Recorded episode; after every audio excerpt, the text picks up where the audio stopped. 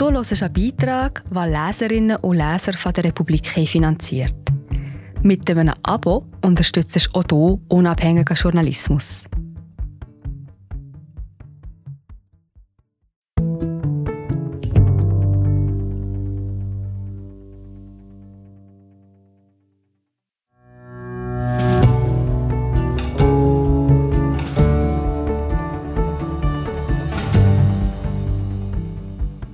40 Jahren essen wir kaum noch Fleisch. Food Waste gibt es nicht mehr. Das Bio-Label im Supermarkt verschwindet, denn Bio ist die Norm. Und gedüngt wird mit unseren Fäkalien. Teil 2 der Miniserie zur globalen Hungerkrise, eine Utopie. Wie sich 10 Milliarden Menschen, mehr oder weniger, nachhaltig ernähren können. Von Elia Blühle. Gelesen von Patrick Fenitz. Es ist das Jahr 2060. Wir haben unsere Treibhausgasemissionen so weit reduziert, dass sich die Erderwärmung auf 1,5 Grad Celsius beschränken lässt, so wie es die Länder 2015 im Pariser Klimaabkommen vereinbart hatten. Jetzt, im Jahr 2060, leben mehr als 10 Milliarden Menschen auf dem Planeten. Die meisten davon in Gebieten, in denen tagsüber kaum jemand mehr das Haus verlässt. In den Sommermonaten wird es südlich der Sahara oft heiß wie in einem Dampfbad. Mittags draußen zu arbeiten wäre lebensgefährlich. Extreme Überschwemmungen treiben in Bangladesch gerade tausende Menschen in die Flucht. In der Schweiz muss sich mittlerweile jede Schule, jedes Spital und jedes Altersheim obligatorisch mit einer Klimaanlage ausstatten. Die Klimaerwärmung hat in den letzten 40 Jahren unsere Welt radikal verändert. Und trotzdem müssen 2060 deutlich weniger Menschen hungern als 2022. Das Erste, was Sie sehen, wenn Sie 2060 einen Supermarkt wie die Mikro oder den Coop betreten, ist Fleisch. Wieso? Dazu kommen wir später. Zuerst müssen wir über die irrsinnigen Preise reden. Zwei Bratwürste kosten nicht mehr nur fünf, sondern zwölf Franken. Milch ist doppelt so teuer wie im Jahr 2022. Das argentinische Monstersteak ist ganz aus dem Regal verschwunden. Kinder können sich kaum mehr vorstellen, dass wir einst pro Tag mindestens einmal Fleisch auf dem Teller hatten. So wie Jugendliche in den 2020er Jahren ungläubig nachfragten, wenn man über SBB-Raucherwaggons sprach oder erzählte, wie Menschen auch in Restaurants und Bars gepafft hatten. 2022 verspeiste in der Schweiz eine Person im Schnitt noch mehr als ein Kilo Fleisch pro Woche. 2060 ist eine Person in derselben Zeit nicht mehr als 100 Gramm rotes und 210 Gramm weißes Fleisch. In einem klimaverträglichen Nahrungsplan liegt wöchentlich maximal eine Pouletbrust und etwas Bündnerfleisch drin. Lange sah es aber so aus, als würde sich am Fleischkonsum nichts ändern. In den 2020er Jahren war die Nutztierhaltung für fast 15 Prozent aller Treibhausgasemissionen verantwortlich das ist fast fünfmal so viel, wie der globale Flugverkehr verursachte. Vor allem Kuhmägen produzieren bei der Verdauung Unmengen an Methan, ein durchsichtiges Gas, das 25 mal klimaschädlicher ist als CO2. Zwischen 1970 und 2020 hatte sich die Produktion von Fleisch mehr als verdreifacht. Die Menschen konnten nicht genug davon bekommen. Ungesunde Ernährung stellte ein größeres Gesundheitsrisiko dar als ungeschützter Sex, Tabak, Alkohol und Drogenkonsum zusammen. Es gab in den 2020er Jahren mehr übergewichtige Menschen als solche, die hungern mussten. Außerhalb des afrikanischen Kontinents hätten sich die meisten Länder mit Getreide selbst versorgen können, wenn sie nicht so viel Weizen, Mais und Soja an die Tiere verfüttert und in Biotreibstoff verwandelt hätten. Aber wir wollen nicht in alten Zeiten hängen bleiben. Denn 2060 haben sich die wichtigsten Ernährungsstandards etabliert. Wir essen mehr Pflanzen, mehr ungesättigte Fette und dafür viel weniger tierische Produkte, weniger raffinierte Getreide, weniger prozessierte Nahrung und weniger Zucker. Unseren Fleischkonsum haben wir halbiert, nicht weil alle plötzlich Veganer wurden, sondern weil Politikerinnen da angesetzt haben, wo es Klima- und Gesundheitsforscher vorgeschlagen hatten, direkt im Portemonnaie. Fleisch und tierische Produkte waren lange viel zu billig. Was die Konsumentinnen einsparten, bezahlten stattdessen die Umwelt, die Tiere und künftige Generationen. Fleisch war noch nie günstig, aber externe Kosten, verursacht durch Treibhausgase, Gesundheitsfolgen und auch durch das Leiden der Tiere, lagerten wir aus. Außerdem drückten die Staaten die Preise für Fleisch mit Milliarden an Subventionen künstlich nach unten. Zwischen 2018 und 2020 flossen in 54 untersuchten Ländern pro Jahr 720 Milliarden Dollar in die Agrarwirtschaft. Das entspricht ungefähr dem Bruttoinlandprodukt der Schweiz. Davon war ein großer Teil Wir sind gerade wieder da. Ich bin Marie José, Wissenschaftsjournalistin bei der Republik. Und ich tue dich hier kurz stören. Mir gefällt bei der Republik, dass sie vertiefen. Es sind mehrheitlich Geschichten, die auf Hintergrund eingehen. Für das Lesen oder Hören, beim Joggen, beim Kochen oder wie man noch einen langen Tag vor dem Computer einfach möchte die Augen zutun. Wir sind werbefrei und nur von unseren Leserinnen und Lesern finanziert. Unter republik.ch slash hallo kannst du auch hier ein Abo lösen. So, und das war es auch schon mit der Störung.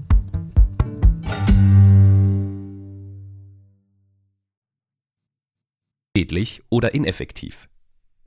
Bei Tabak, Schnaps, Bier und Wein hatten viele Länder deutlich früher gehandelt. Die Schweiz beispielsweise erhob ab 1997 pro Liter reinen Alkohol eine Steuer von 29 Franken, die in die Altersvorsorge und Suchtprävention flossen. Jeder Mensch war weiterhin frei, so viel Alkohol zu konsumieren, wie er wollte, musste aber zumindest einen kleinen Teil der gesellschaftlichen Kosten seines Handelns auch selbst mitfinanzieren. Im Jahr 2060 werden tierische Produkte stärker besteuert als pflanzliche. Und unter dem UNO-Dach haben sich die Mitgliedstaaten auf einen internationalen Tierschutz geeinigt, analog zu den Menschenrechten. Der Gebrauch von Antibiotika und Hormonen ist stark eingeschränkt, Massentierhaltung verboten, die Anzahl Tiere pro Quadratmeter reguliert. Es habe sich gezeigt, dass Subventionen und Steuern das Ernährungsverhalten bei einer Preiserhöhung von mehr als 20 Prozent wirksam veränderten, schrieb der Weltklimarat bereits 2022. Höhere Preise allein reichten aber noch nicht. Vielerorts ist der Fleischhunger kulturell tief verankert. Das Verhalten kann nicht nur mit politischen Maßnahmen, Regulierungen und Fleischalternativen beeinflusst werden, sondern beispielsweise auch mit Nudging, kein Zwang, sondern eine Strategie, um Verhaltensänderungen zu bewirken. Das gab es schon früher. In den 2020er Jahren wurden Obst und Gemüse immer vorne im Laden platziert, damit die Kunden beim Einkauf von frischen Äpfeln ein gutes Gefühl bekamen, um dann auf dem Weg weiter zur Kasse doch nach den Chips und Steaks zu greifen. Betreten Sie 2060 eine Supermarktfiliale, sind Früchte und Gemüse im ganzen Laden verteilt. Im Eingangsbereich steht das Kühlregal, das nur noch einen Viertel des früheren Fleisch- und Käseangebots enthält. Die tierischen Produkte sind in Bodennähe platziert, während sich pflanzliche Fleischalternativen auf Augenhöhe befinden. Sie können schnell daran vorbeiziehen und erledigt hat sich die Verführung. Produzentinnen müssen gesundheits- und umweltschädliche Produkte mit Aufklebern als solche deklarieren, wie das bei Zigaretten schon lange der Fall war. Trotzdem leben wir 2060 nicht alle vegan. Große Teile der Welt sind mit Gras bewachsen. Wiederkäuer wandeln dieses in wertvolle Proteine um und tragen in vielen Weltregionen so zur Ernährungssicherheit bei. Bauern stopfen Rinder aber nicht mehr mit importiertem Soja aus Brasilien voll, sondern lassen sie wieder auf der Wiese grasen, da, wo sie hingehören. Natürlich gibt es legitime, ethische Gründe, um auf tierische Produkte zu verzichten. Aber einmal pro Monat ein Steak vom Schweizer Rind? Dagegen spricht aus Umweltschutzperspektive im Jahr 2060 nichts. Sobald Sie am Kühlregal vorbeigeschlendert sind, begegnen Ihnen in der Gemüseauslage krumme Gurken, verwachsene Karotten und fleckige Kartoffeln. In den 2020er Jahren wurden die noch aussortiert. Ein Drittel aller Nahrung ging zwischen der Ernte und dem Teller verloren. Menschen hungerten, während weltweit pro Jahr Nahrung im Wert von 940 Milliarden Dollar in Lagern, Kühlschränken und auf den Feldern verfaulte oder in Abfallkübeln landete. Dem Food Waste lagen zwei strukturelle Probleme zugrunde. Einerseits war es profitabel, frische Nahrung um die ganze Welt zu transportieren, unter einem enormen Einsatz von fossiler Energie. Andererseits war die Nahrung so billig, dass die Verluste kaum schmerzten. Nachlässigkeit kostete viel zu wenig. Oft war es günstiger, überschüssige Nahrung zu entsorgen, als dafür neue Abnehmerinnen zu finden. Natürlich können wir auch im Jahr 2060 Lebensmittelverlust nicht verhindern, aber Unternehmen und Landwirte sind 2060 gesetzlich verpflichtet, überschüssige Nahrung zu vernünftigen Preisen an Menschen zu verteilen, die von Nahrungsarmut betroffen sind. Ein anderer Teil landet im Tierfutter oder in Biogasanlagen, in denen durch die Vergärung von verfaulten Tomaten und Kartoffeln neue Energie und natürlicher Dünger entsteht. Weniger Fleischkonsum und weniger Nahrungsabfälle allein reichen 2060 aber noch nicht, um 10 Milliarden Menschen weltweit gesund zu ernähren. Die Klimaerwärmung gefährdet die Ernährungssicherheit. Ein Viertel der eisfreien Landflächen ist degradiert, die Böden speichern weniger Kohlenstoff, während sie gleichzeitig wegen der Hitze austrocknen. Starkregen und Überflutungen tragen den fruchtbaren Oberboden ab. Meerwasser dringt in die Flussmündungen ein, weil der Meeresspiegel steigt und versalzt fruchtbare Böden an den Küsten. Wüsten breiten sich aus.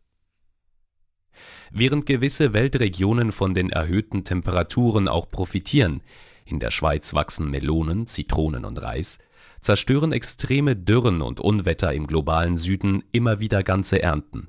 Viele Felder können nur unter dem Einsatz von enormen Mengen Frischwasser erhalten bleiben. Doch so viel Wasser ist auch nicht mehr da. Die Landwirtschaft muss also das scheinbar Unmögliche schaffen, in einem rauen Klima mehr Menschen als in den 2020er Jahren ernähren, ohne dabei Böden zu zerstören, Insekten zu töten und CO2 auszustoßen. Im Supermarkt sind Bio-Labels im Jahr 2060 fast vollständig verschwunden. Ökologisch produzierte Produkte sind nämlich nicht mehr die Ausnahme, sondern die Norm. Die Staaten haben ihre Landwirtschaftspolitik auf integrierte, ökologische oder biologische Anbaumethoden umgestellt, die mit weniger synthetischen Pestiziden, Herbiziden und Dünger oder ohne solche Behandlung auskommen. Intensive und schädliche Monokulturen sind Geschichte. Der dafür notwendige Input an fossilen Energieträgern war auch schlichtweg viel zu teuer geworden. Irgendwann lag der Preis für CO2-Emissionsrechte und Steuern mancherorts so hoch, es lohnte sich ökonomisch nicht mehr, die Felder konstant mit synthetischen Stickstoffdüngern zu füttern. Die Lebensmittelpreise sind nicht mehr so stark von den Energiepreisen abhängig. Bei guter Bewirtschaftung und optimalen Anbaubedingungen erzielt der ökologische Landbau an manchen Orten ähnliche Erträge wie die intensive Bewirtschaftung. Vor allem in den Tropen haben sich Agroforstsysteme etabliert, die den Acker dreidimensional nutzen. Kleinbauern pflanzen Hirse, Süßkartoffeln und Zwiebeln unter Fruchtbäume, die mit ihren Wurzeln den Boden befeuchten. Agroforstsysteme werfen so in den Tropen nicht nur deutlich mehr Erträge ab, das Baumdach schützt empfindliche Pflanzen auch vor der zunehmenden Hitze. Ganz ohne Dünger geht es aber nicht. Anders als in den 2020er Jahren gewinnen wir 2060 den dafür notwendigen Stickstoff und Phosphor nicht mehr aus fossilen Energieträgern und Minen, sondern aus menschlichen Fäkalien, in dem Klärschlamm aufbereitet wird. In der Schweiz war das ab 2026 obligatorisch. In manchen Städten gibt es 2060 sogar für die jeweiligen Fäkalien getrennte Toiletten und Kanalisationen, damit der im Urin enthaltene Phosphor mit möglichst wenig Energieaufwand gewonnen werden kann. Das ist wichtig, weil Phosphor in den Minen langsam, aber sicher knapp wird. Tierdung liefert den Äckern zusätzliche Mineralstoffe, weshalb Bauern hierzulande bereits seit Jahrhunderten Gülle verwerten Leguminosen wie Bohnen oder andere Hülsenfrüchte fixieren Stickstoff aus der Luft mit Hilfe von Knöllchenbakterien in ihren Wurzeln, was die Fruchtbarkeit des Bodens und infolgedessen auch die Erträge erhöht. Ökologische Mischkulturen sind aufwendig, aber in jeder erdenklichen Hinsicht besser fürs Klima, die Tiere und vor allem für die Böden. Was dabei oft vergessen geht, gesunde Böden versorgen nicht nur uns mit Nahrung, sondern entziehen der Luft auch zusätzliches CO2. Kaputte Böden hingegen haben, wie ein vollgesogener Schwamm, keine Speicherkapazitäten mehr. Klar, Monokulturen und intensive Landwirtschaft gaben weniger zu tun. Pestizide, schwere Maschinen und Düngemittel haben die menschliche Arbeit wegrationalisiert und gleichzeitig die Produktion gesteigert. Der ökologische Landbau ist viel komplexer. Darum sind viele der Bauernhöfe 2060 auch kleiner. Lokale Ernährungssysteme kehren langsam zurück, nachdem sich die Nahrungsproduktion während Jahren über alle Bereiche konzentriert hatte. Und je mehr Betriebe, je mehr Bäuerinnen ein Nahrungssystem tragen, desto widerstandsfähiger ist es gegen Schocks. 2021 schrieben die Vereinten Nationen, für eine resiliente Lebensmittelversorgung sei es nötig, dass der Staat kleine Agrarunternehmen unterstütze ein Tisch mit 100 Beinen bleibt stehen, selbst wenn zehn davon wegbrechen. Hat er hingegen nur drei Beine, liegt er sofort am Boden. 2060 sind die Lieferketten kürzer und deshalb weniger anfällig für temporäre Engpässe, ausgelöst durch Kriege, Unwetter oder Pandemien. Nahrungsexporte sind zurückgegangen, Erdbeeren und Spargeln im Dezember, eine Obszönität aus der Vergangenheit. Trotzdem ist der Handel vor allem bei Knappheit immer noch ein wichtiges Rettungsnetz, nicht mehr als Ersatz für die lokale Versorgung, sondern als Ergänzung. Handelsverträge ermöglichen Entwicklungsländern, ihre Landwirtschaft so zu schützen, dass sie ein eigenes Ernährungssystem aufbauen und trotzdem am Weltmarkt teilnehmen können, immer mit dem Ziel, die Ernährungssicherheit und nachhaltige Agrarwirtschaft zu stärken 2060 haben ärmere Regionen funktionierende Straßen und Eisenbahnnetze, die so konstruiert sind, dass sie nicht bei jeder Überschwemmung wieder von neuem aufgebaut werden müssen. Ländliche Gebiete sind viel besser erschlossen. Gleichzeitig haben besonders die Länder im globalen Süden ihre Getreidelager so aufgerüstet, dass sie bei Knappheit nicht sofort vom Ausland abhängig sind es gibt globale Datenbanken, in denen Händlerinnen und Regierungen transparent ihre Bestände ausweisen müssen, damit jederzeit klar ist, wie viel Nahrung es gibt und die Versorger reale Knappheiten weit im Voraus antizipieren können. Aber reicht das alles, um tatsächlich 10 Milliarden Menschen zu ernähren? Noch nicht, denn die ökologische und kleinräumige Landwirtschaft hat einen entscheidenden Nachteil. Sie benötigt auf die Dauer mehr Fläche, die Bauern nicht unbedingt antasten sollten, wenn wir die Biodiversität und das Klima nicht noch mehr beschädigen wollen. Für eine sichere und gesunde Lebensmittelversorgung mussten wir bis 2060 also auch noch zusätzliche Nahrungsquellen finden. In jedem Supermarkt gibt es seit einiger Zeit eine Abteilung mit Algenprodukten, Algensalat, Algencracker, Algenpasta, Algen whatever. Die regenerative Algenzucht ist der neue heiße Scheiß. Die Algen wachsen im Meer, benötigen keinen Dünger, kein Frischwasser und keine Pestizide. Gleichzeitig absorbieren sie Kohlenstoffdioxid und Bauern können sie zum Beispiel auch an Rinder verfüttern, deren Methanausstoß sich bei Nahrungszugabe von Rotalgen um fast 100 Prozent reduzieren lässt. Überall, wo es Meer gibt, hat zudem die Muschel im Jahr 2060 den Fisch als Nahrungsquelle ersetzt. Muscheln können pro Stunde mehrere Liter Wasser filtern. Richtig und nachhaltig gezüchtet können Muschelaquakulturen die Wasserqualität verbessern, weil sie Stickstoff und Phosphor binden. Nährstoffe, die via Landwirtschaft in die Meere gelangten und dort die Biodiversität stören. An den Stadträndern entstehen vertikale Farmen, Hochhäuser, in denen Gemüse von LED beleuchtet auf künstlichen Membranen wächst. Sie benötigen weniger Dünger und Wasser sowie keine fossile Energie. Tomaten und Pilze sind hinter Scheiben vor Witterung geschützt und müssen nicht mehr tausende Kilometer zurücklegen, bis sie bei Ihnen auf der Pizza landen. Die Umstellung auf den ökologischen und nachhaltigen Landbau hat Hunderttausende Arbeitsplätze geschaffen. Viele Jobs, die durch Roboter und Computer ersetzt wurden, hat die Agrarwirtschaft aufgefangen. Trotzdem haben die meisten von uns noch immer keine eigenen Gärten und sind auch keine Selbstversorger. Ökologische Landwirtschaft bedeutet nicht den Rückschritt ins Mittelalter. Manche Pflanzensorten sind genomeditiert und besser gegen die Klimaerwärmung und Schädlinge geschützt. Der Pestizideinsatz ließ sich so verringern. Wissenschaft, Roboter und Drohnen gehören genauso zum modernen Bauernhof wie der gut geölte Traktor. Für eine globale Transformation unserer Nahrung sind Veränderungen auf allen Ebenen notwendig, in den Köpfen, in der Technologie, im Handel, in der Politik. Gelingen wird sie vor allem auch deshalb, weil die allermeisten Menschen bei genauer Betrachtung nur wenig zu verlieren und viel zu gewinnen haben, insbesondere mehr Gesundheit und mehr Sicherheit. Aber das ist noch nicht das Ende unserer Reise. Jetzt rechnen wir ab. An der Supermarktkasse scannen Sie die Lebensmittel. Der Bildschirm spielt Daten zur Gesundheits- und Klimaverträglichkeit aus.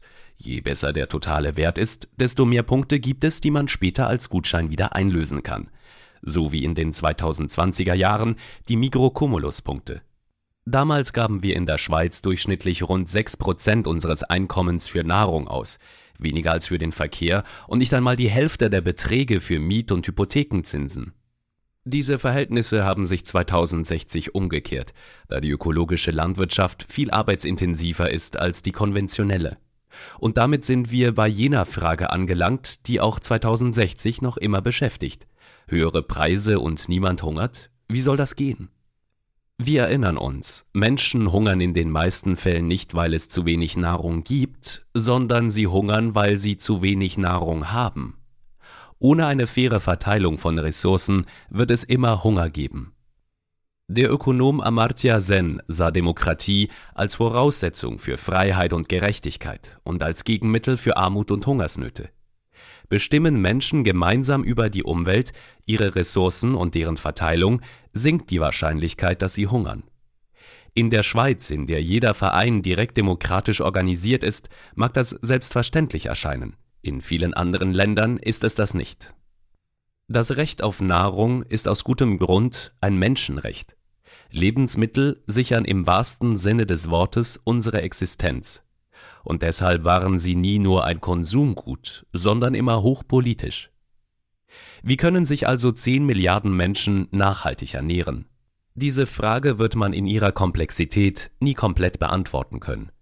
Doch die Aussage, unser Nahrungssystem sei heillos verloren, außer Kontrolle, ist eine Ideologie, kein Fakt. Denn das System funktionierte über Jahrzehnte genau so, wie man es politisch gewollt hat. Es gibt keine Wunder in der landwirtschaftlichen Produktion, sagte deshalb auch Norman Borlaug, als er 1970 den Friedensnobelpreis erhielt. Borlaug gilt als Vater der grünen Revolution.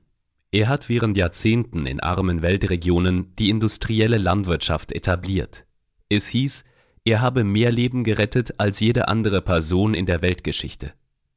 Bis zu seinem Tod im Jahr 2009 mühte sich Borlaug damit ab, neben dem enormen Erfolg auch die negativen Aspekte seiner grünen Revolution zu akzeptieren. Ich glaube, sagte Borlaug 1970 in Oslo, dass es für die Menschheit viel besser ist, mit neuen Problemen zu kämpfen, die durch den Überfluss verursacht werden, als mit dem alten Problem des Hungers. Heute, in der eigentlichen grünen Revolution, hallen seine Worte nach.